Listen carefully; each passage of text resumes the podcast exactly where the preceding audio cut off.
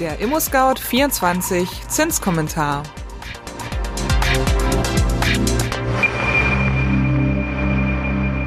Hallo und herzlich willkommen zu unserer neuen Ausgabe vom Zinskommentar Podcast. Letzten Monat war es die Nachricht schlechthin. Die Zinsen steigen wieder.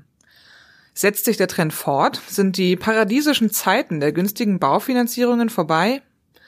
Das klären wir in den kommenden Minuten und verraten, warum ihr euch vor dem sogenannten Tilgungsparadoxon in Acht nehmen solltet. Aber erstmal das Wichtigste in Kürze. Erstens, im August sank die Inflationsrate in der Eurozone auf minus 0,2 Prozent. Zweitens, die EZB und die Fed halten die Füße still und belassen es bei ihrer Nullzinspolitik. Und drittens, die Bauzinsen bewegen sich seitwärts mit zahmen Anpassungen nach unten. Das Kurzarbeitergeld ist ein zweischneidiges Schwert. Einerseits ist es die schärfste Waffe, die Arbeitsminister Hubertus Heil zur Verfügung hat. In Deutschland hat dieses Instrument dafür gesorgt, dass sich Betriebe nicht von bewährten Arbeitnehmerinnen trennen müssen und sie dann nach der Krise wieder mühsam einstellen müssen. Die Schattenseite? Kritikerinnen befürchten, dass das Kurzarbeitergeld Unternehmen zu Mitnahmeeffekten motiviert dass sie hierzulande ihre Betriebe runterfahren, die staatlichen Hilfen anzapfen und im Ausland ihre Betriebe stärker auslasten. Fest steht, das Kurzarbeitergeld wird nun verlängert. Von 12 auf 24 Monate. Und auch die Aufstockung von 60 beziehungsweise bei Eltern mit Kindern 67 Prozent des Nettolohns auf bis zu 80 beziehungsweise 87 Prozent ab dem siebten Monat geht in die Verlängerung. Da ist er wieder, der berühmte Marathon der Corona-Pandemie. Deutschland presst kräftig Geld in den Arbeitsmarkt und die Wirtschaft. Und er kauft sich damit wichtige Zeit. Zeit erkaufte sich auch die Europäische Zentralbank EZB auf der ersten Zinssitzung nach der Sommerpause. Seit Jahren versucht die EZB, die Inflationsrate im Euroraum knapp unterhalb der 2%-Marke zu halten. Das ist ihr schon vor der Corona-Krise nicht geglückt. Jetzt allerdings kam es sogar zu einer kurzzeitigen negativen Inflationsrate. Im August sank sie auf minus 0,2 Prozent. Expertinnen bewerten das nicht als Schockzustand, wohl aber wird dadurch deutlich, dass gefallene Preise, insbesondere im Energiebereich, die Begleiter dieser besonderen Krisensituation sind.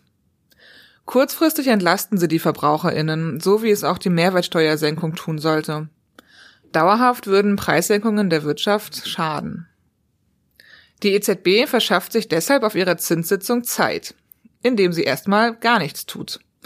Die Wirtschaft in der Eurozone sei weniger stark abgestürzt als vorausgesagt. Statt minus 13 Prozent sind es nur minus 11,8 Prozent.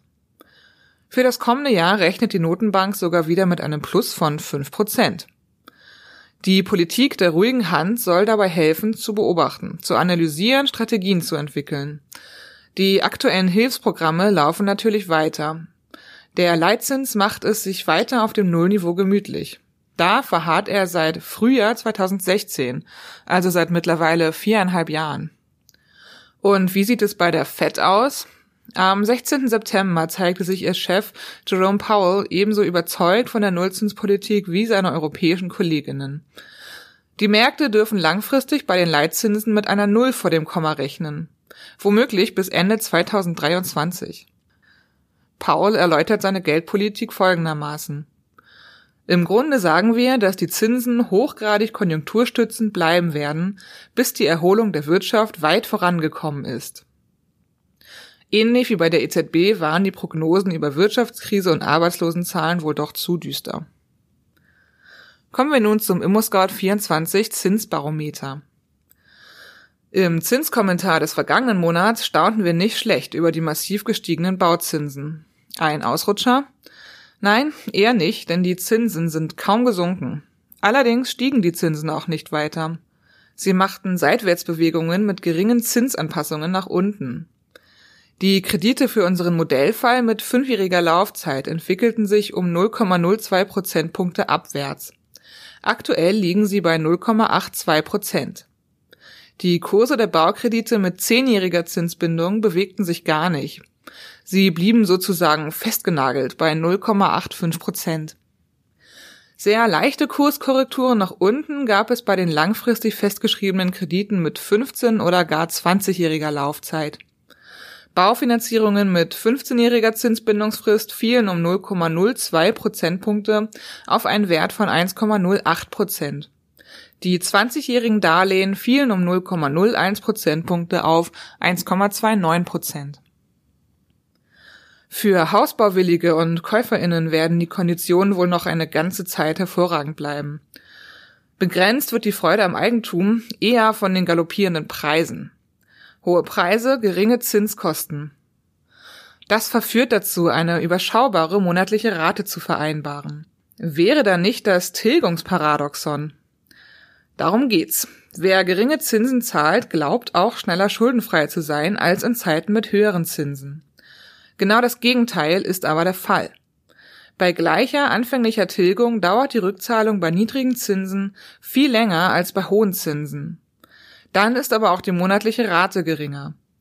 Günstige Zinsen sollten also unbedingt für eine höhere anfängliche Tilgung, am besten zwei, drei oder mehr Prozent genutzt werden. Und die Rate darf dann lieber höher ausfallen. Nur so lässt sich die Immobilie schnell abzahlen und es lassen sich obendrein Zinsen sparen. Ja, damit sind wir am Ende unseres ImmoScout24 Zinskommentars angekommen. Habt ihr Fragen an uns, Lob, Anregungen oder Kritik? Dann freuen wir uns über eine E-Mail an podcast@scout24.com oder ihr schreibt uns einfach einen Kommentar. Wenn euch unser Podcast gefällt, dann abonniert ihn doch gerne bei Spotify, iTunes oder wo auch immer ihr eure Podcasts gerne hört. Und wenn ihr wissen wollt, wie es mit den Bauzinsen und der Inflationsrate weitergeht, dann hört euch doch den nächsten Zinskommentar in einem Monat an. Am Mikrofon war Konstanze Renken. Bis bald und tschüss.